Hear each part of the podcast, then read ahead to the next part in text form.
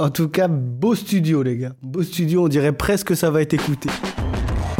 Bienvenue dans ce deuxième épisode de Bientôt la Fame. Alors, petit rappel, si vous découvrez tout juste ce podcast, dans Bientôt la Fame, la parole est donnée à des artistes du monde du stand-up qui ont la particularité de ne pas être encore connus du grand public.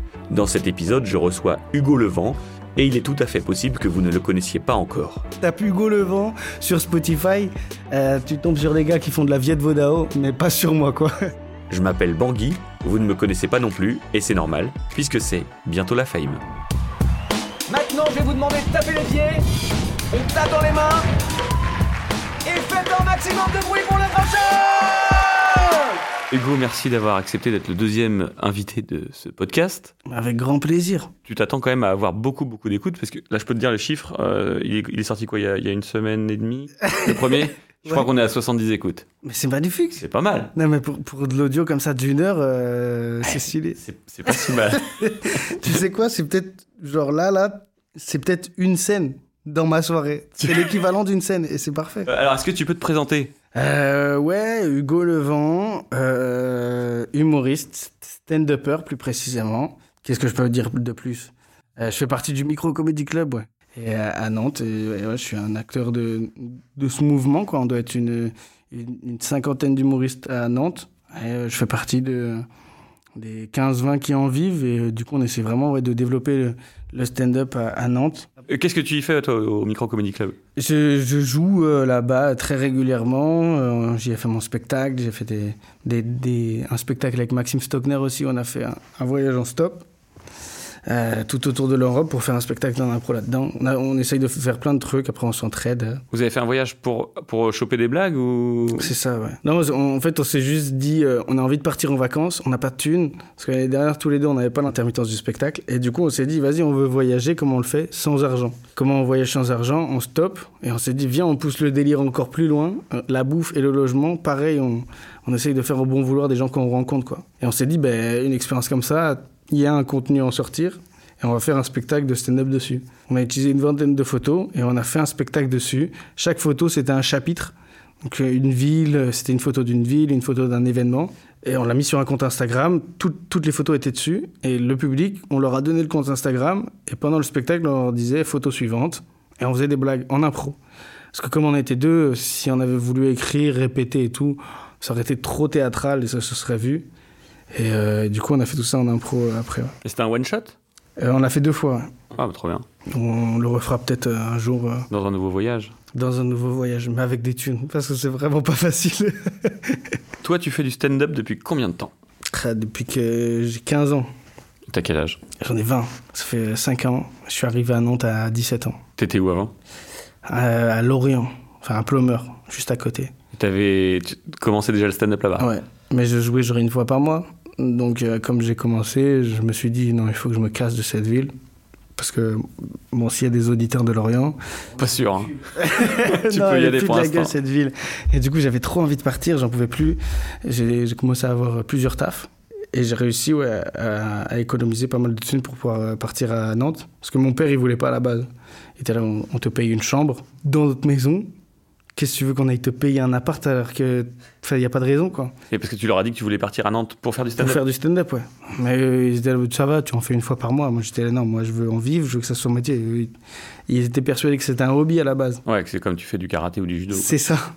Et ils se sont dit, mais pourquoi tu veux faire ça? Et euh, après, il y a la mentalité à l'asiatique, c'est que quand on dit un truc, on le fait, quoi. Et mon père, pour rigoler, un soir, il m'a dit, bah, si tu arrives à, à ramener suffisamment de thunes pour te payer un an de loyer, euh, oui, tu peux partir à 17 ans de la maison si tu veux, go. Sauf que je l'ai fait. et du coup, je suis parti, ouais, pour faire des blagues. On est arrivé ici, et puis euh, Covid. Ah ouais, bon timing. Covid, ouais. Du coup, on a fait un comédie club dans notre appart. Ça, c'était cool de ouf, ça. C'était quoi Vous faisiez du, sur du Zoom ou sur euh, Twitch? Non, vous faisiez comment? Ah non, vous- c'était des gens qui venaient dans votre appart? Dans notre appart, ouais. Mais c'est mal ça pendant le Covid. De C'est très mal, ouais.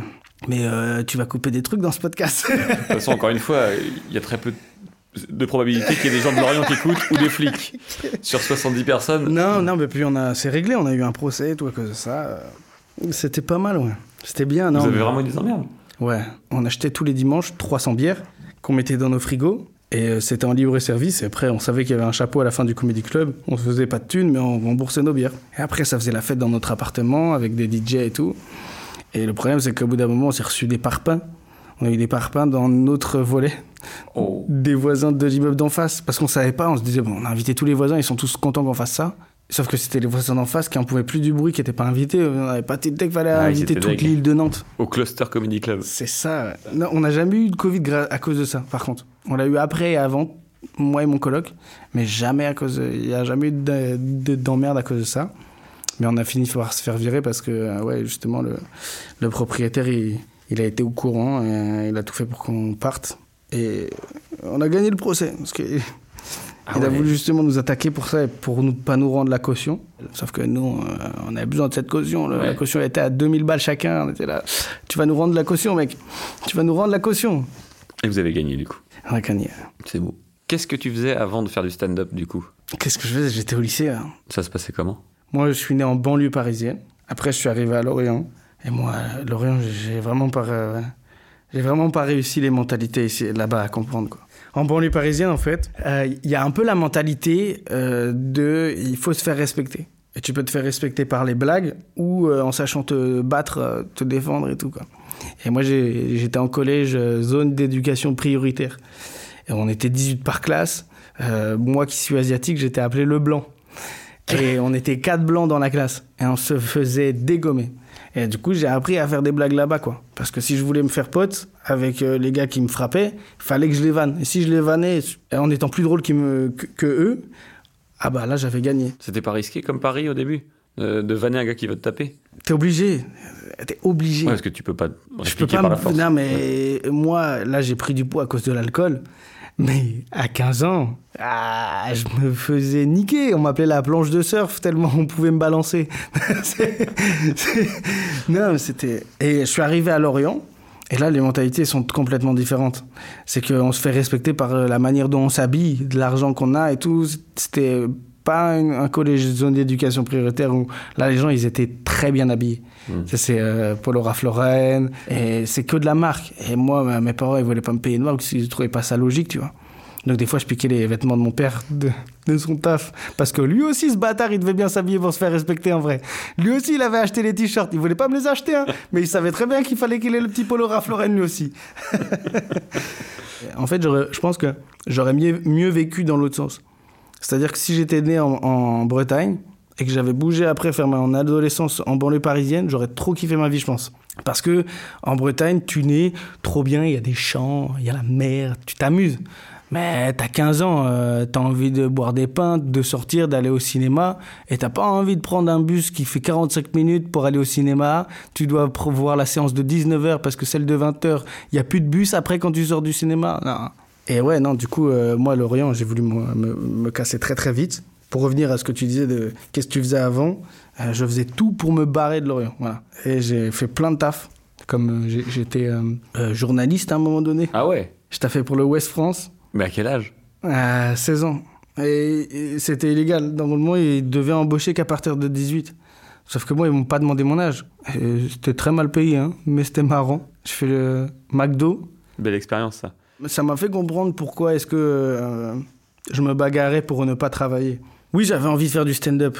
Mais pourquoi est-ce que j'avais envie de faire du stand-up? Je l'ai appris en faisant des travails euh, qui me plaisaient pas, quoi. C'est parce que euh, j'ai- travaillé au McDo où j'ai été exploité, pas respecté, que je voyais des gens, ils avaient 40 ans, ils travaillaient encore au McDo, ils suaient, ils kiffaient pas leur vie et tout. Je me suis dit, ok.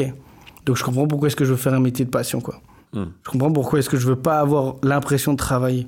Une fois que je suis arrivé à Nantes, je me suis mis deux mots, je me suis dit, bon, là, je vais faire euh, deux salaires, travailler dans un bar, comme ça, après, euh, je peux vivre toute l'année avec euh, ça et payer mon loyer. Parce qu'avant, je vivais dans un tout petit appart qui me coûtait euh, 150 balles, tu vois. Et on vivait à deux dans 20 mètres carrés. Et ça, c'était atroce. Ça, c'est vraiment le dernier étape où je me suis promis. C'est la dernière fois que j'ai un, CDD de ma vie. C'est la dernière fois, parce que c'était atroce, quoi. T'es exploité et tout comme pas possible, c'est super dur. J'allais dire assez dur parce que tu bosses alors que les gens s'amusent, mais en fait c'est exactement ce que tu fais au stand-up aussi. Bah tu t'amuses aussi peut-être. Ah, je m'amuse aussi, ouais. Des fois, je m'amuse plus que le public s'amuse. hein. C'est peut-être pas bon ça. Ah non, c'est pas bon, non. non, mais il y a des fois où ils sont quatre. Ils peuvent pas s'amuser à quatre. 4 dans le, dans le public Ouais. Il y a des salles où tu te retrouves, tu joues devant 4, ouais. Encore aujourd'hui, là? Ouais, on a 50 scènes par semaine. Sauf que c'est pas facile de, de remplir. Et on se retrouve quand même des fois euh, pour, leur, euh, pour, pour, pour aider certaines personnes à aller jouer. Il n'y a pas de public, ça arrive. Même moi, des fois, poum poum tchak, je me retrouve à organiser la scène et euh, j'ai 100 résas, il fait beau, terrasse pleine. Les sons, ils viennent pas. Hein. Tu te retrouves à jouer devant 25, t'as l'air plus con quand c'est une salle qui fait 50 personnes et que la moitié des chaises, elles sont vides. Ah, t'as l'impression de jouer devant un qui est en milieu de partie. Tu te dis non, c'est atroce. Mais c'est le métier, ouais. Si quatre personnes, j'arrive à les buter de rire, alors qu'il n'y a aucune condition, parce que quatre personnes, souvent, ce qui fait rire dans un comedy club, c'est le fait qu'au début, il y a quatre personnes qui rigolent, qui déclenchent le rire d'autres. C'est pour ça qu'on demande que le plafond il soit bas pour que ça résonne et que tout le monde s'entende rire et que ça désinhibe les gens. Et que ça, et ça permet que les gens ils, ils rigolent parce qu'ils entendent quelqu'un d'autre rigoler. C'est grâce au rire communicatif qu'on arrive à faire rigoler tout le monde. Et quatre personnes, bon, il n'y a pas de rire communicatif, tu vois. Ouais. C'est, c'est, bon, s'ils communiquent très bien entre eux, qu'ils sont potes, trop bien. Mais des fois, c'est deux couples. Va faire rire deux couples qui sont là en train de se regarder en mode euh, j'ai envie de te faire kiffer, chérie, mais là, euh, je nous ai amenés dans un bourbier. Parce que euh, nous, on est conscient qu'on va bider, mais quand ils sont que quatre, ils ont conscience que ça va être atroce aussi. Hein. Personne passe un bon moment. Personne passe un bon moment. Parce que souvent, quand tu joues dans une salle avec quatre personnes, c'est pas une salle avec une capacité de quatre personnes. Il y a personne pas une voiture. qui se dit je veux organiser un comedy club dans un putain de photomaton. non, c'est pas ça. Donc tu joues dans des salles de 20 personnes et t'as 4 personnes euh, au deuxième rang, va créer une connexion avec eux, c'est impossible. Donc si t'arrives à faire rire ces gens-là, mais tu peux faire rire les 100 personnes. Sachant que plus la salle elle est grande, plus moins t'as de chances de bider. Parce qu'il y a aussi ce truc-là de tu joues dans une salle de 3000 personnes, même si ta blague elle est éclatée, il y a forcément des personnes qui vont rigoler. Oui, si c'est qu'un tiers, c'est quand même 1000 personnes. Quoi. Voilà. Alors que sur 30 personnes, si c'est qu'un tiers, c'est 10 personnes. Ouais. Et ils se voient tous entre eux. C'est pour ça qu'on aime bien travailler devant peu de gens. Parce que par contre, si tu tues 30 personnes de rire, là, il y a un vrai contact. C'est pas comme 3000, c'est une masse. Là, il y a 30 personnes, c'est trop kiffant. Moi, je préfère jouer devant. Au micro, moi, c'est la salle que je préfère le plus. Parce qu'il y a vraiment une connexion entre le public. J'ai l'impression de discuter euh, en bout de table dans un bar avec des potes et qu'on passe une putain de soirée. Est-ce que tu arrives à sortir un peu de ton texte euh, pour euh, réagir à des choses que tu vois dans la salle, faire de l'impro en fait, un peu, un peu d'impro? L'impro, ouais. C'est pas, pas ce qui fait le plus kiffer en vrai. Parce que souvent, l'impro, tu, tu le fais quand tu le veux pas. C'est pas représentatif du stand-up, quoi.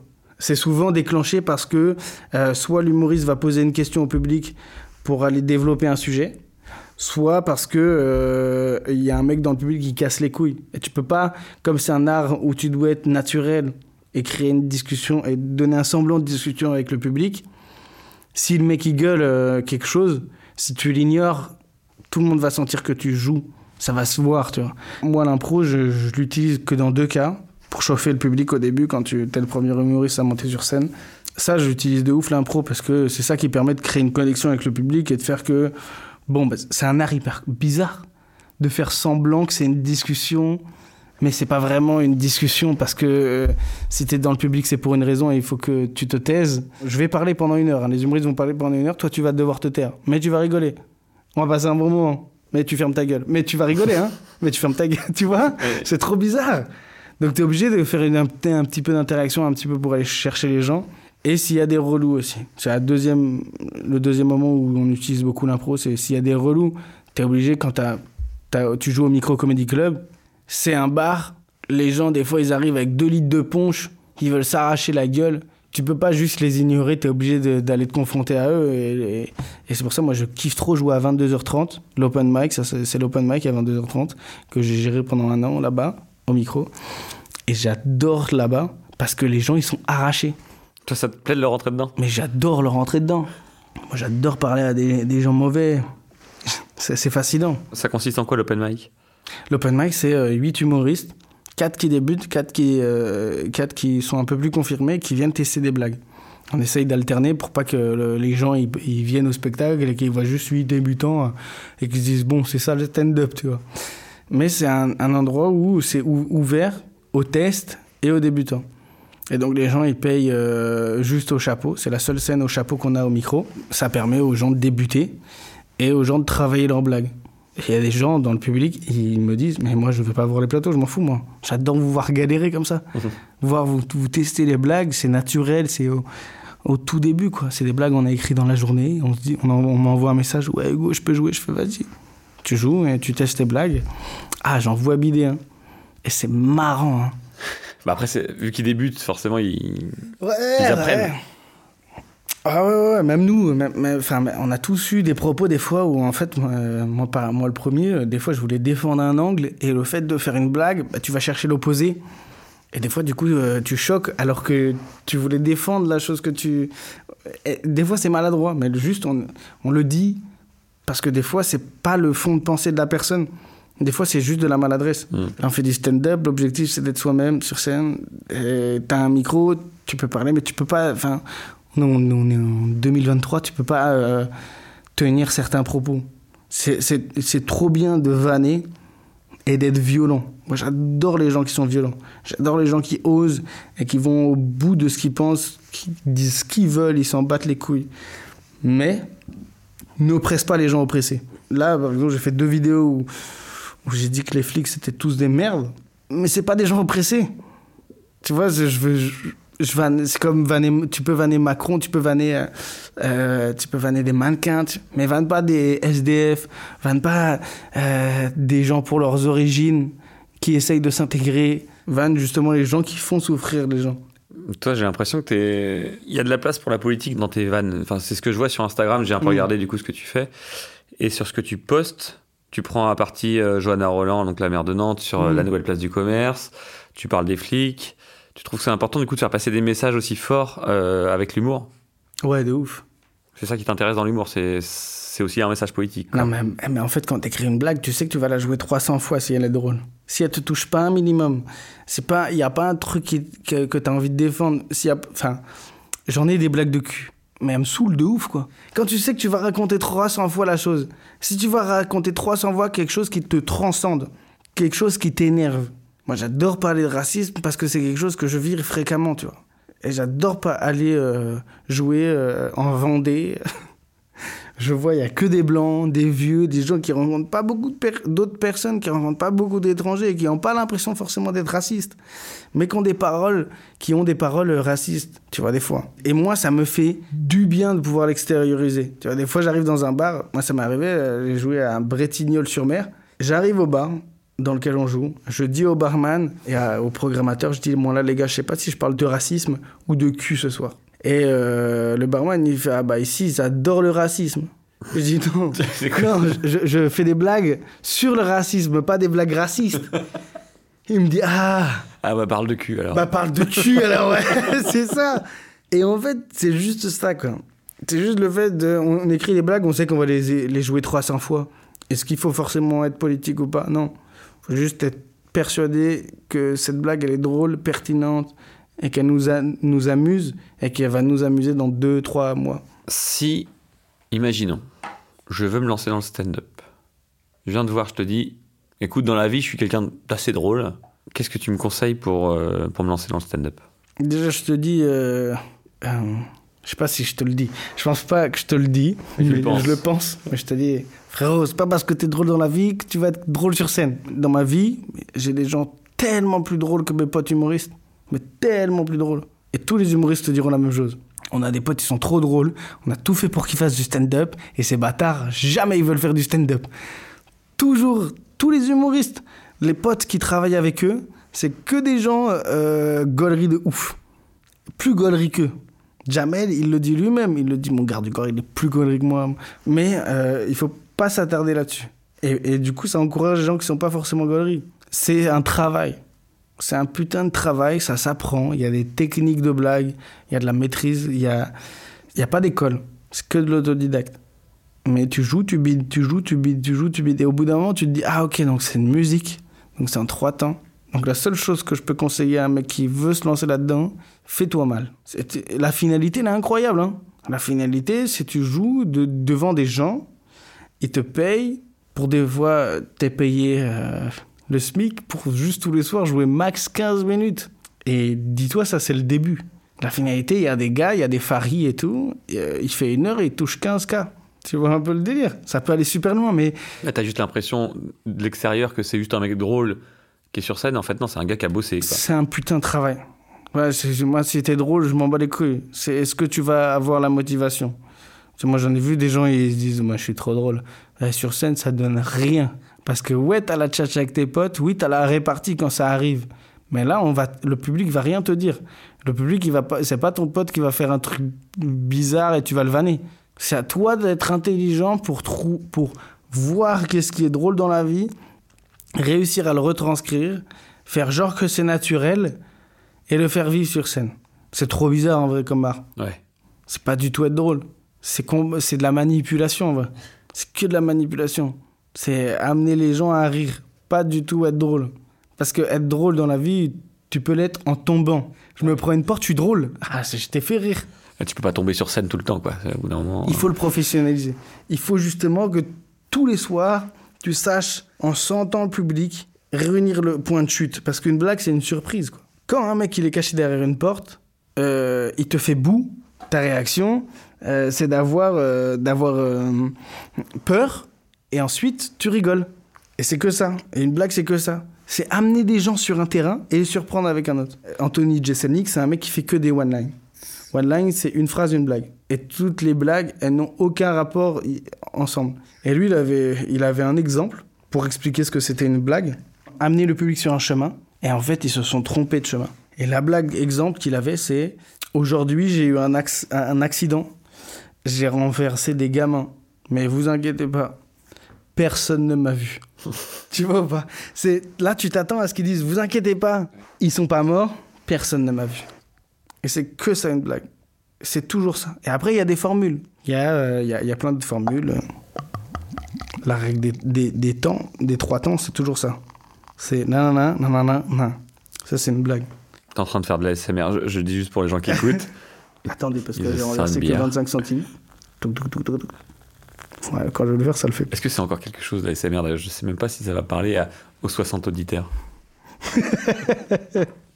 Mais tu mets ça, hashtag ASMR, on va les baiser comme ça, on va prendre les auditeurs des ASMR. D'ailleurs, on salue le flic de Lorient qui nous écoute. Qu'est-ce que tu préfères, toi? Tu préfères écrire ou jouer? Oh, jouer de ouf. Écrire, j'ai l'impression de travailler. Mais t'es obligé. Et alors, c'est quoi tes moments où, où t'écris? J'essaye d'écrire vraiment tous les jours, ouais. Tous les jours, et je vais au café. Et des fois, euh, tellement je procrastine parce qu'il y a les réseaux sociaux et tout, je peux, pas, je peux y aller à 9h et partir à 18h pour jouer à 19, tu vois. Et c'est ça toute l'année, quoi. Et t'auras trouvé des blagues dans la journée que tu vas jouer le soir? Et des fois, non, hein. Des fois, je te passe 8 heures, je n'ai rien trouvé, quoi. Et je me creuse la tête, je fais de l'écriture automatique, de... j'écris tout ce qui me vient. Tout ce qui me vient, je développe des sujets. Je, fais, mais t'es sérieux, mec? Moi, j'aime bien aller en café parce que quand t'es chez toi, il y a la Wi-Fi et euh, c'est pas un bureau. Du coup, tu peux euh, aller sur Pornhub. ouais, c'est ça, quoi. Tu peux euh, ne rien faire, quoi. Et j'adore aller euh, au café parce que j'ai l'impression d'aller au bureau. Et du coup, on va tous un peu euh, au bureau et on écrit là-bas. Et des fois, tu peux passer euh, 8 heures à essayer d'écrire et tu ne trouves rien. C'est atroce. C'est traumatisant. Ah, donc, ça fait du mal. Tu dis que on- tu touches le SMIC en, quin- euh, et que tu joues 15 minutes le soir, mais en fait, t'as vraiment une journée de travail, quoi. Non, frère, euh, c'est passionnant, hein. Mais euh, moi, je dis souvent, ce métier, il m'a autant construit que détruit. Parce que le stand-up, c'est. Ça prend de ouf. C'est 24-24. Là, je discute avec toi, là. Et le nombre de vannes que je suis en train de trouver sur tes lunettes recyclables, mon gars. c'est sûr, c'est une marque éco-responsable. À vous, frère. Pas du tout, ça vient Non. de Chine. Ça vient de Chine Bah oui. Arrête Bah bien sûr. Et c'est- Non Je sais même pas si c'est du vrai bois, mon gars. Attends, c'est lunettes de beau gosse, juste. C'est pas du tout de vue. Les verres ne changent. Il y a pas de Ah, correction. mais non non, mais non. Non, mais pour tout te dire, euh, je les avais achetés chez Paulette. Ouais, je connais. Je les avais commandés juste avant le confinement. Et bizarrement, ça venait pas, tu vois, pendant le confinement. Je me suis dit, bah, c'est bizarre quand même. et je crois que j'ai reçu un mail de Paulette qui disait, oui, euh, désolé, mais en ce moment, euh, Euh, tout est est, un peu bloqué. à l'arrêt et tout ce qui vient de Chine met un peu de temps. On sentait un peu la honte dans le mail, tu vois. C'est des Mais lunettes de mecs qui kiffent la planche à voile, le recyclage, Je tous pense, ces trucs-là. je pense qu'en vrai, c'était des lunettes qui étaient à la mode il y a 4-5 ans. Ça a jamais été à la mode. non, mais avoir des lunettes, c'est le. Alors, si à un moment donné tu t'es dit pas pécho, c'est à la mode, de ouf, hein. Non, Parce que des lunettes de soleil, je capte. Mais là, des fausses lunettes de Mais vie. c'est pas des faux, ça. J'ai vraiment. euh, Non, c'est vraiment des vrais verres. Hein. Tu... Essaye-les. Attends, mais t'as acheté sur Chine? Non, sur Paulette. et tu mets tes vrais verres. C'est des vrais verres, oui. Tu vois mieux avec mes lunettes.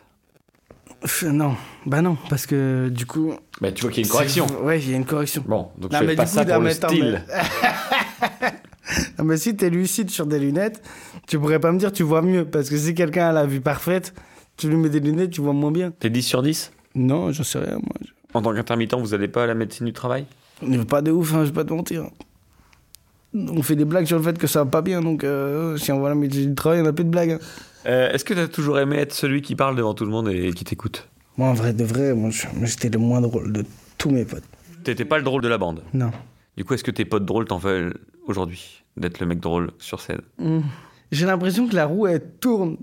Tu Genre, j'ai vraiment l'impression que mon père, il m'a toujours dit dans, dans sa vie entraînement difficile, match facile. Parce que mon père, il est de ouf dans le sport. Il a été entraîneur de handball à haut niveau. Ma mère, elle est prof de sport. Et je le considère et je le mets en place sur ma vie. J'ai l'impression que euh, si tu as une enfance difficile, tu as une vie facile. Mark Zuckerberg. Ça se voit, il était harcelé de ouf dans sa vie. Non, mais Mark, il s'appelait Mark aux États-Unis. Aux États-Unis, ils s'appellent tous James, Jack. Tu t'appelles Mark Mark, c'est déjà ringard en France. Tu pars avec un petit handicap, c'est vrai. Ben oui, il se faisait harceler de ouf. Et les- j'ai l'impression que c'est un peu pareil la vie, quoi. Euh, moi, je suis, un, hu- euh, je suis un humoriste où j'adore euh, être vraiment énervé. Tout ce qui me touche, je, je m'énerve et, et je réponds. Et des fois, c'est pas réfléchi. Et c'est pour ça où, là, des fois, je vais dire des dingueries. Et ça se trouve, dans 10 ans, on va se revoir. Bangui. Bah, avant, faire un putain de podcast sur le fait que l'enculé qui est en train de te parler aujourd'hui, il a dit que de la merde. Et c'est ça qui me fait kiffer, moi. C'est le fait que euh, la maturité, c'est pas l'âge, c'est le vécu. Chaque année, j'essaye de partir de au moins, au moins deux mois pour euh, déconnecter. Partir dans un autre pays parce que euh, la France, c'est un pays dur. C'est super dur. Les gens sont durs. J'ai fait un mois au Vietnam, là. J'y suis allé c'était trop bien. C'est trop bien parce que euh, changer de pays, tu changes de mentalité. C'est transcendant, quoi. Tu te rends compte que, ah, ok, d'accord. Donc, tu as l'impression que tous les gens, ils vivent dans la même matrice en France, mais en France seulement. Et tu changes de pays, tu changes de matrice. La façon de penser est différente, tu vois. Il y a des pays où le slim, le jean slim, c'est encore tendance, tu vois. Ah ouais tu vois? Tu Et c'est une carrément dans le mentalité, temps, en tu fait. vois. C'est une mentalité. Il y a des pays où t'as des crocs, c'est là en mode bah bah bah il est riche, il est riche, mais parce que les autres ils sont pieds nus. c'est pour ça que j'ai fait tout plein de voyages et tout. C'est parce que oui, je, suis arrivé dans le stand-up, j'avais 17 ans, les humoristes ils en ont 24, ils veulent pas passer une heure de leur temps à discuter avec un mec à 17. Et la maturité, c'est là où justement, ouais, plus tu vis des trucs, plus tu les remets en question et plus tu as des angles qui te permettent de- d'avoir des arguments. Donc là, aujourd'hui, je, je te dis que les flics, c'est des- tous des enculés parce que même si tu es un bon flic, quand tu te rends compte des atrocités qu'ils font, euh, bon, bah, tu dois te dire, bon, je vais faire un autre taf. Ça se trouve, je reviens dans deux ans et je fais, ok, non, j'ai rencontré un flic, il m'a expliqué ça. Et c'est ça que je- moi, j'adore dans le stand-up. Ça, c'est Renault. hein. Euh, Renault, il a fait ça. Ah ouais? Bah, quand il était jeune, il, il faisait que dire que les flics c'était des cons, etc. Et il a sorti une chanson il y a peut-être 5 ans ou 6 ans euh, où ça s'appelle J'ai embrassé un flic. C'est pas une blague. Non, c'est pas une blague, je suis pas en train de te vanner. Mais c'est pas une blague dans son. Dans ce- Non, mais ça se trouve, Ah il a non, fait non, une la musique chanson. en mode ironique. Non, non, c'est pas une blague. Ah, non, non. Mais je crois que c'était après les attentats, euh, en mode euh, bon, les flics c'est sympa quand même. euh. Putain, je viens d'imiter Renault. ouais. Oui, dans les attentats, euh, euh, euh, oui. Non, mais comme quoi on peut changer d'avis. Ouais. Donc euh, j'ai hâte de te, de te réinviter dans, dans, De dans 10 ouf. ans. Mais- Pour te dire que, écoute, j'ai été vécu, j'ai vu, j'ai vécu un attentat. J'ai vu les flics pour une fois, ils avaient une raison d'être violents. non, parce que c'est ça les flics, c'est des cow-boys. Et j'en veux pas forcément à la police, moi. J'en veux vraiment euh, à l'État qui choisit que la police puisse porter une arme à partir du bac. tu fais le bac, deux semaines de formation, t'as une arme. Cinq ans pour être prof, deux semaines pour être flic. Il y a un problème, non? Question suivante. Parce que sinon, non. Sinon, je vais commencer à dire des dingueries. Et là, il va être écouté ton podcast, mais pas pour les bonnes raisons. Cool. Putain, j'ai dit cool, c'est tellement rien. Ça et tes lunettes. Ça fait, ça fait beaucoup, Bangui. C'est Bangui. Mais euh, parce qu'il y a, y a un mec assez père avec ton blaze. hein. Tu parles de Bengi euh, Greg Ouais, bah oui. Un journaliste a suivi durant 6 mois, 24 heures sur 24, un individu peu commun. Son nom, Bengi Bengi. Bah, bah, le problème, c'est que là, moi, quand j'ai dû retrouver la conversation qu'on a eue sur Instagram, bah, j'ai défilé. Parce qu'il y a beaucoup de gens qui t'écrivent. Mais non, parce que je l'écris avec un E, moi. Et donc j'ai parlé huit fois des faux Greg Guillo- Guillotin avant de te retrouver. Il avait un dauphin en plus. Ouais. ouais. Plus personne connaît ça. Donc ça, ça va. Et en fait, Bangui, c'est la capitale de Centrafrique. Donc beaucoup de gens, dans leur feed actu ou quoi, quand, quand- quand ils ont des, des actualités, genre euh, Bangui est encerclé de terroristes, ça les amuse beaucoup. Mon Guy est en cercle de terroriste Et ça les amuse beaucoup de m'envoyer ces Moi, ce articles. qui est fou, c'est que ta vie, elle est plus folle en ville qu'en humain. Je me bats en notoriété contre une ville. Tu gagneras jamais, Elle est plus connue que moi. Dès que je veux un pseudo sur internet, c'est une ville. Je peux pas me battre. Est-ce que tu sais combien t'as d'abonnés sur Instagram Euh, ouais. Et en ce moment, comme je fais des vidéos qui sont... où je prends beaucoup de haters de ouf. Ah ouais Je- je- Comme je débute aussi dans les vidéos, je regarde beaucoup pour euh, un peu jauger. euh, savoir est-ce qu'il y a des trucs que je dis qui sont pas clairs ou est-ce que c'est juste des fils de pute à la fleur de lys qui euh, euh, me veulent du mal. Ouais. Et euh, c'est des fils de pute à la fleur de Bon, bah, lys. moins, t'as ta réponse. Mais, mais euh, j'essaie de savoir est-ce que justement c'est pertinent ou pas ce qu'ils disent. Et euh, non, mais, mais, mais, mais c'est trop dur quand t'as pas beaucoup d'abonnés de, de ne pas faire attention à des insultes aussi fortes. Tu vois, tu te dis, ah, waouh. Et donc, ouais, j'ai 4002. Tu as exactement 4002 abonnés. Et j'ai regardé, genre, il y a un jour ou deux, t'étais à 3858. Est-ce qu'on peut dire que tu prends à peu près 150 abonnés par jour Euh, non, non, non, on peut pas dire ça du tout. Non, c'est que ouais, les vidéos que j'ai fait sur Nantes, moi, j'ai fait des vidéos sur Nantes parce que je veux remplir à Nantes, c'est tout. C'est tout, je voulais remplir à Nantes et il y avait trop de trucs marrants à Nantes, de, le, mémorial de l'abolition de l'esclavage, le, hangar à banane, le commerce, tout plein de choses qui n'ont pas de sens et qui énervent les Nantais j'ai mis des hashtags Nantes. Et du coup, ça a été vu de ouf, ouais. Et du coup, là-dedans, il y a des commentaires de gens qui te détestent. Ouais, mais des trucs vénères, hein. En fait, c'est c'est juste des blagues sur genre Anna Roland, qu'est-ce que tu fais de commerce? Nantes, ça pue de la gueule. 10 ans de travaux à place du commerce, juste pour mettre du gris partout, trois potagers. Tous ces travaux-là, juste pour faire fuir les dealers. Eh, ils s'en battent les couilles, les dealers. T'as vraiment cru en mettant des fleurs et les dealers, ils allaient se dire Oh, bah, on va peut-être pas le vendre à côté des orchidées quand même. euh, Karim, il est allergique au pollen. Et dans les, dans les commentaires, j'ai un mec qui me dit euh, Parce que ma phrase d'ouverture, c'est euh, À Nantes, ça pue de la gueule. Et il y a un mec qui dit euh, Ça pue de la gueule à cause des Noirs et des Arabes. Son compte Instagram, c'était un nationaliste français. Fleur de lys, drapeau français. Moi, ce qui me fume, c'est d'avoir le drapeau français dans ta bio Insta quand t'es français en France. C'est un peu comme avoir un t-shirt avec marqué I love New York and New York. Tu passes pour un teubé. Est-ce que tu leur réponds à ces gens? Ouais, de ouf, c'est ça le problème. En public ou. Non, non, en message, mais je perds trop mon temps en vrai. Mais c'est juste qu'en fait, quand tu vois ça au début, je suis au tout début. Comme je regarde ce qu'il faut que j'améliore, je regarde aussi les dingueries qu'ils disent. Et des fois, sur, euh, sur le coup, tu réponds. euh, Et il faut pas en vrai, parce que moi, je sais pourquoi je fais ces vidéos-là. Je les fais parce que je veux que euh, je veux avoir des gens dans ma salle qui me ressemblent en fait. J'en ai marre de jouer dans des endroits où les gens, des fois, euh, on n'a rien à voir en commun et, euh, et on n'est pas du tout d'accord. Et du coup, tu dois te forcer à leur ressembler pour les faire rire. J'adorerais avoir. J'ai vécu la sensation de pouvoir jouer une fois une heure devant que des gens qui euh, me ressemblent, des gens qui ont payé leur place pour me voir moi. Et j'ai vu la sensation, j'ai fait ok, c'est complètement différent que de devoir convaincre. Et du coup, je fais ces vidéos pour, pour ça, quoi. Pour, euh, pas pour être connu, mais pour pouvoir avoir des gens qui me ressemblent dans ma salle. Ce qui est différent. Et ce qui fait que euh, bah, je suis trop content d'avoir des- un nationaliste français qui est raciste en commentaire. Parce que lui, il viendra jamais à mon spectacle. Je, je veux être humoriste parce que je kiffe ce métier, pas parce que je veux être connu. C'est quoi pour toi la fame? C'est dur en vrai. Parce qu'on fait un métier où on est obligé de passer par là, mais c'est pas, le- c'est pas la volonté quoi. Je sais pas pourquoi, mais nous, quand on kiffe le stand-up, on chie sur les gens qui veulent la fame quoi. Parce que le stand-up, c'est pas juste euh, être humoriste en fait. Être humoriste, c'est un art, c'est trop bien. Tu fais rire les gens, et peu importe le média dans lequel t'es. T'es humoriste quand tu vas faire de la télé. T'es l'humoriste quand tu vas faire du cinéma. Mais un stand-upper, dans un autre domaine, si tu le vois à la télé, il est stand-upper. Il, il joue sur scène. Et à la télé, il est juste interviewé. Avec un humoriste, tu peux changer de média. Un humoriste, peu importe le média dans lequel tu l'amènes, il est drôle. Un stand-upper, c'est plus que faire rire.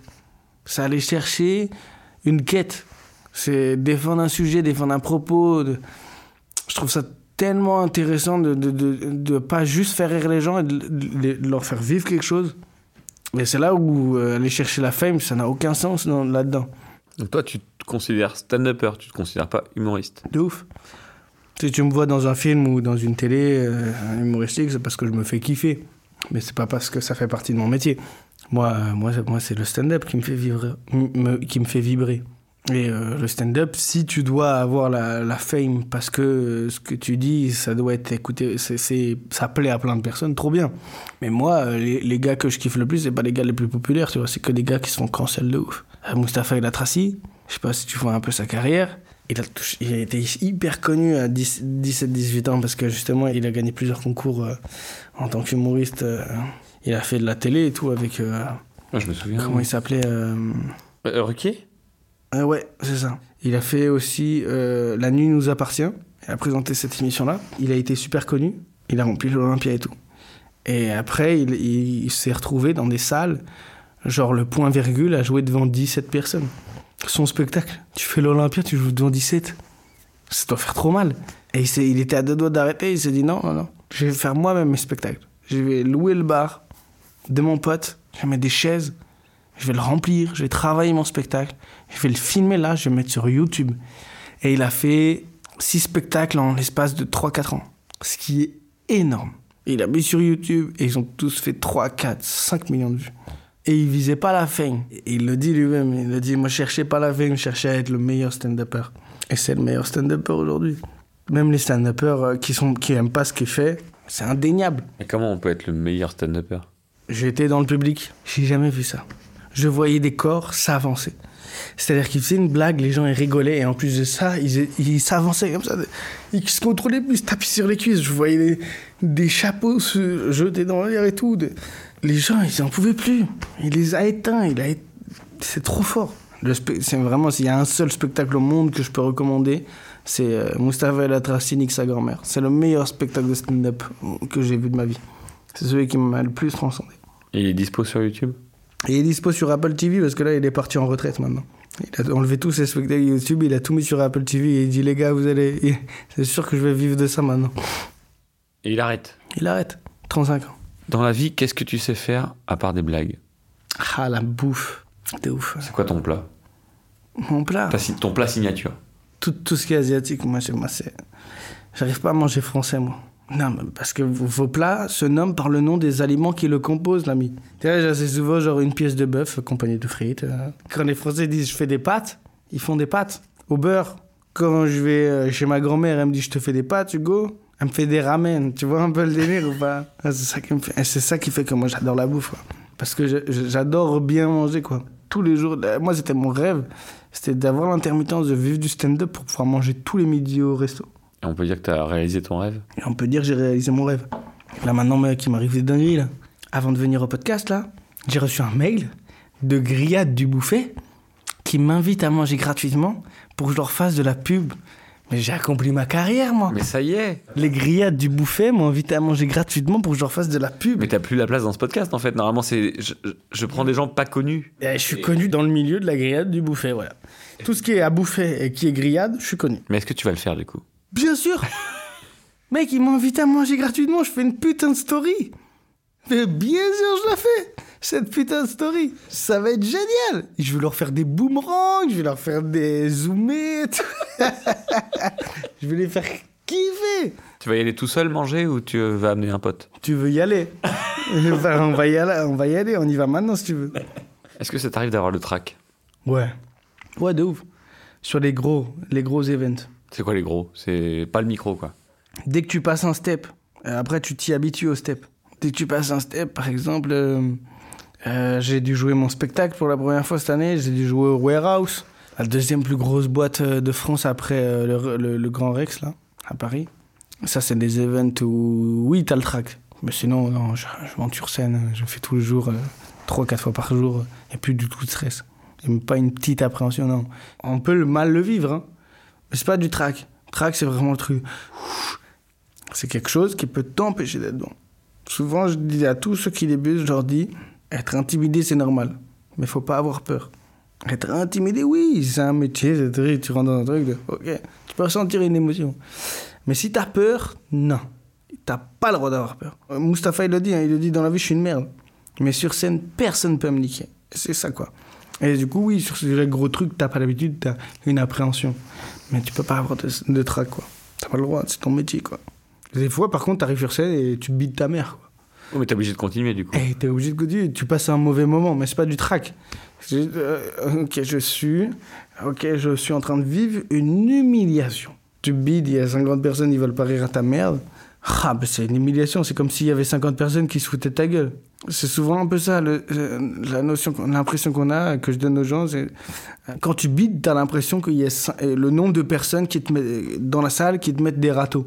S'il y a une seule personne dans la salle, t'as l'impression de te prendre un râteau. S'il y en a 50, t'as l'impression que 50 personnes te mettent un râteau. Par contre, si t'as un vrai...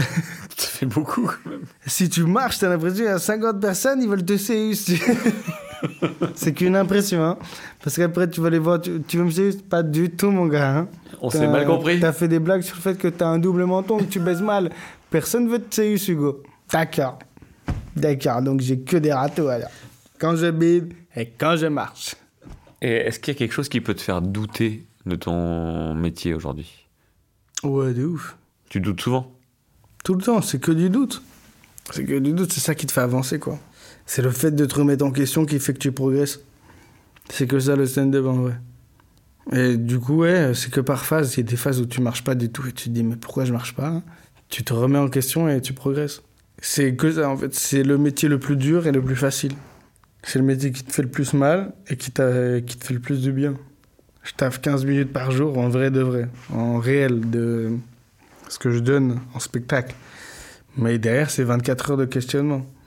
24 heures de questionnement, 8 heures d'écriture. de- Et c'est le métier le plus beau parce que j'ai pas l'impression de travailler. Mais c'est le métier le plus dur parce qu'il me détruit. C'est quoi ton meilleur souvenir de scène? Je pense que c'est euh, ouais, le premier spectacle, ouais. La première fois que je l'ai fait, c'était incroyable, ouais. Il y a vraiment ce truc de Ok, d'accord. Ça fait 4 ans que je fais ça, je comprends pourquoi. C'est trop bien de jouer 15 minutes. C'est trop bien de faire un 30-30 sur un plateau où on vend au public euh, Ok, là vous allez voir deux fois 30 minutes d'humoriste. Là, c'était mon affiche, des billets à 12 balles. Donc, des gens qui te connaissent pas, ils viennent pas, quoi. Ils vont pas payer 12 balles pour voir une heure de spectacle d'un mec qu'ils connaissent pas, tu vois. Donc là, il y avait euh, que des gens qui me connaissaient, que des gens qui venaient pour voir mon humour. C'est incroyable. Tu comprends pourquoi tu fais ça? Tu comprends pourquoi tu te casses le cul à faire des blagues euh, qui des fois ne font pas rire un certain public, mais tu les refais parce que tu sais que des fois ça marche. Et c'est toi ce qui te fait rire et tu te dis, bon, bah je vais pas me brider. Parce que tu peux vite être bridé. Hein. Tu peux vite euh, jouer dans un endroit et, euh, à force de jouer toujours au même endroit avec le même genre de public, devenir l'humoriste pour ce public-là. C'est trop dur, par exemple, quand je vais jouer une, deux fois par semaine en Vendée. Je m'adapte. Au lieu de dire Ken, je vais dire on faire l'amour. Au lieu de faire des blagues sur le racisme, je vais leur faire des blagues sur euh, des trucs de droitard, tu vois. Inconsciemment, c'est inconscient tout ça. Mais du coup, le fait d'avoir fait pour la première fois mon spectacle, j'ai capté pourquoi je faisais ça. Je me suis dit, ah bah oui, ok, d'accord. Donc là, je peux dire ce que je veux, le- les gars me suivent. Et quand je dis des trucs qui me touchent réellement, que je me lis vraiment, les gars me soutiennent. Et donc ça, c'était ouais, incroyable. De découvrir jusqu'où on pouvait aller avec le stand-up, jusqu'où on pouvait aller dans la kiffance, et que c'était différent. C'est-à-dire que quand t'es pas connu, tu joues devant un public qui te connaît pas, ils font faites du bruit pour Hugo Levent, et le public est en mode, bah Hugo Levent, qui est-ce? Inch'Allah, il est drôle. C'est différent. Parce que là, du coup, les gens, tu dois les convaincre que t'es drôle. Et c'est quoi ton pire moment sur scène? Bon, ça doit sûrement être en Vendée. Non, non, non, non, non, j'ai j'ai passé des trop bons moments en Vendée, ouais. Parce que c'est des gens qui me ressemblent pas, mais par contre, des fois, euh, c'est incroyable de rencontrer des gens qui te ressemblent pas. Mais euh, non, moi, ce que j'ai vécu le pire, j'ai vécu des scènes de racisme violent. J'ai une fille qui m'a dit euh, T'as une tête de Mexicain réfugié. T'as une tête de Mexicain réfugié. T'es là. oh, ah, alors, euh, alors, Hugo de meuf, je donne mon Instagram. Je m'appelle Hugo Levent. Elle c'est pas vietnamien, ça, Levent Et je dis, mais si. Elle dit, non. Je de quelle origine je suis française. Ta gueule. Dis, non, mais parce qu'elle, dans sa tête, elle est en mode, non, mais Levent, c'est pas du tout. Mais si je te dis, je m'appelle Hugo Léyan, comment tu me trouves sur Instagram? Ça se prononce Hugo Léyan en, en vietnamien. La meuf, elle s'est prise pour le, la CAF. Et tu vois un peu ce truc de parce que je suis éveillé, attends, je peux me permettre. Non, mais là, tu viens de dire devant tout le monde que je savais pas prononcer mon nom de famille. Tu sais, genre, c'est un exemple, mais j'ai eu des trucs de. Je parlais de racisme. À un moment, il y a une fille qui, justement, elle. J'ai discuté après avec elle pour savoir pourquoi elle avait fait ça. Elle fait, mais non, c'était pas malveillant. Mais j'ai fait des blagues sur mes origines, sur le racisme et tout. Et je, les testais, tu vois. Ça n'a pas marché. Et je parlais du fait que euh, les Asiatiques ne valaient pas tous nous appeler les Chinois. Et à la fin, elle, en voulant faire une bonne blague, elle fait Ah, bravo le Chinois. Oh là là. Et c'est moi, c'est des scènes comme ça, moi, c'est ça qui m'a le, que j'ai trouvé le, plus traumatisant, c'est que ça m'a énervé, quoi. Que tu rigoles pas, je veux bien, mais que tu me respectes pas, ça me fait mal, quoi. Je veux bien que tu sois euh, discriminant envers moi parce que je dis des dingueries. T'es pas d'accord et tu me tacles. Mais le racisme, ça fait mal de ouf parce que hein, c'est ton vécu, quoi. Si tu tacles pas la personne, tu tacles la personne, ses ancêtres, tu tacles tout, quoi. Ça fait trop mal.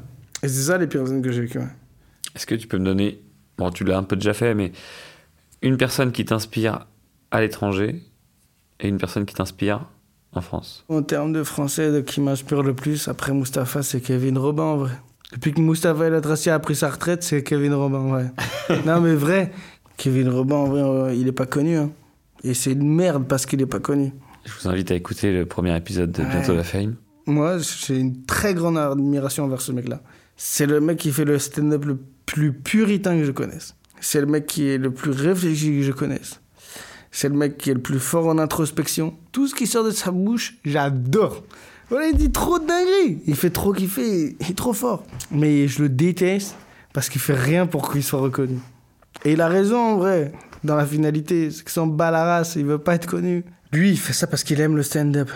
Mais des fois, il, refuse tellement d'opportunités parce que lui, il veut juste être à Nantes, euh, vivre avec les potes et tout. C'est affligeant comment il est fort, ce mec. Quand j'ai commencé le stand-up, la première fois que j'ai joué avec Kane Robin, je l'ai enregistré sur scène. J'ai dit, attends, attends, on va le réécouter, on va essayer d'analyser. Et il le sait pas, hein. Mais frère, euh, bien sûr, j'ai tout analysé quand j'étais, je débutais, j'avais pas, je, je pouvais pas jouer. Donc ça, c'est Kane Robin, c'est le meilleur pour moi en France. Ça, et puis aux États-Unis, après, a...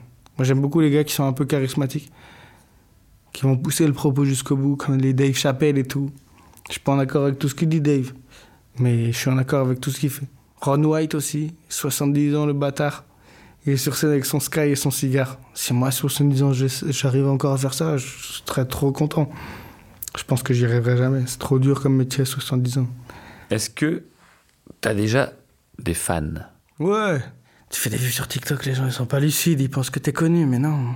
Oui, mais depuis que j'ai fait les, les vidéos sur Nantes, j'en ai fait trois, trois vidéos sur Nantes. euh, Il y en a deux qui ont fait 200 000 vues sur TikTok. C'est-à-dire que c'est 200 000 vues, mais euh, la plupart c'est des Nantais. Donc du coup, oui, ça m'a été de ouf parce que j'ai mis que des hashtags Nantes, que des blagues qui concernent les Nantais. Parce que faire 200 000 vues quand t'es pas connu, c'est très dur. Et moi, j'ai fait juste parce que, justement, ça concernait vraiment les gens de Nantes. Donc, ils se partageaient entre eux et tout, tac. Et donc, ça a commencé à se développer. Le jour où je, je rentre du sport, il un mec qui fait euh, Ah, c'est euh, le mec de TikTok. Moi, je baisse la tête. Je fais Ah, Mais pas du tout. euh, TikTok, non, non, non. Au moins, dis, c'est l'humoriste. Ou le mec d'Instagram. Mais TikTok, nique sa mère, TikTok. Dès que je suis le mec de Clash of Clans, tant que t'y es. nique sa mère, TikTok, en vrai. Et je fais Quel bâtard. On est place Gralin, là. Et le mec, il descend et fait Je peux avoir une photo Je Pourquoi faire? Pourquoi putain de faire? J'ai fait des photos avec Jamel Debbouze. J'en ai jamais rien fait. ça sert à rien. Juste à me mettre mal à l'aise. Il prend sa putain de photo, il la poste sur les réseaux sociaux, mais trop content d'avoir rencontré Hugo Levent au hasard dans la rue. Il t'a tagué et tout? Et il a mis ça en story, il a mis la photo de nous deux avec une petite musique. Après, il refait une story, mais oh, je suis fou d'avoir rencontré Hugo Levent. Dans c'est cool, rue. il a mis Hugo Levent, il a pas mis le mec de TikTok. Il a pas mis le mec de TikTok, mais. Mais je suis là en mode. Même moi, je vais à la story, je fais. Mais, mais je suis trop content d'avoir réussi à monter jusqu'à Gralin. Elle est tellement dure cette côte. Même moi, j'étais content d'être allé jusque-là. J'étais trop content. Est-ce qu'il y a une salle dans laquelle tu rêves de jouer? Il y a un peu cette règle-là que tous les humoristes se donnent de. La première fois que tu fais ta, ta première capta, ton premier spectacle qui est filmé, tu le fais dans une grosse salle, la plus grosse que tu puisses remplir, pour justement que ça fasse du bruit, que, que pour donner une impression de réussite, tu vois. Moi, en vrai de vrai, je pense que si je devais faire une capta pour rendre, euh, euh, pour que mes blagues elles soient le mieux portées, forcément, c'est dans une petite salle. Parce que c'est là où les blagues, elles, sont, euh, elles rendent le mieux. Parce que dans un zénith, tu fais ta blague, le rire, il arrive 4 secondes après. Dans une petite salle, ça arrive direct. Je kifferais, mon, objectif final, c'est de pouvoir jouer tous les soirs mon heure devant 80 personnes. Ça, moi, c'est mon rêve. Pouvoir jouer tous les soirs dans un comédie club, mon heure, Ouah, avec des gens qui boivent de la bière en rigolant, quoi. On me dit sa mère, la scène où je suis un mètre et demi plus haut qu'eux, euh, tu te prends pour qui euh, Et puis t'as l'impression de réviser devant un mur, il n'y a pas d'échange. Moi, j'aime bien, ils sont assis à la même hauteur que moi en gaulerie, quoi. On discute, on peut avoir des retours. Parce qu'il y a une salle qui me fait kiffer, non? On a tout dit. hein. On a tout dit Merci Eh, Hugo. Sa mère, les auditeurs. Merci pour tout Hugo. Merci, Bengi. C'est pas Bengi? Non, c'est pas Bengi. Bengi, c'est le mec avec son dauphin. Mais c'est- même si ça devient un E, c'est Bang. Mais moi, c'est un A. Ouais, bah Bang. Encore plus Bang. Mais c'est Bang. Un bang. Un banger. Un banger. Un bangy. Tu vois, tu me fais la même chose que la meuf qui dit que tu sais pas dire ton nom de famille. Ah, je suis raciste envers les blancs. C'est du raciste anti-blanc. Est-ce que ça existe? Deuxième podcast. Avec mon nom de capitale de Ouah, Centrafrique. c'est incroyable. Faut finir là-dessus. Merci beaucoup les auditeurs. Allez, merci. Soit les 42 personnes. Merci Hugo, à la prochaine. Merci à toi. Merci d'avoir écouté cet épisode de Bientôt la Fame. Et d'ailleurs, pour que Bientôt la Fame devienne bientôt famous, n'hésitez pas à partager cet épisode, à en parler autour de vous, à vous abonner pour ne pas rater les prochains épisodes, et même pourquoi pas à lui donner une excellente note sur les sites de streaming de podcasts. Cet épisode a été enregistré au studio de Lille à Nantes. La musique originale est signée La Piscine Records et l'identité graphique est signée Clarisse Ferré. À bientôt la Fame.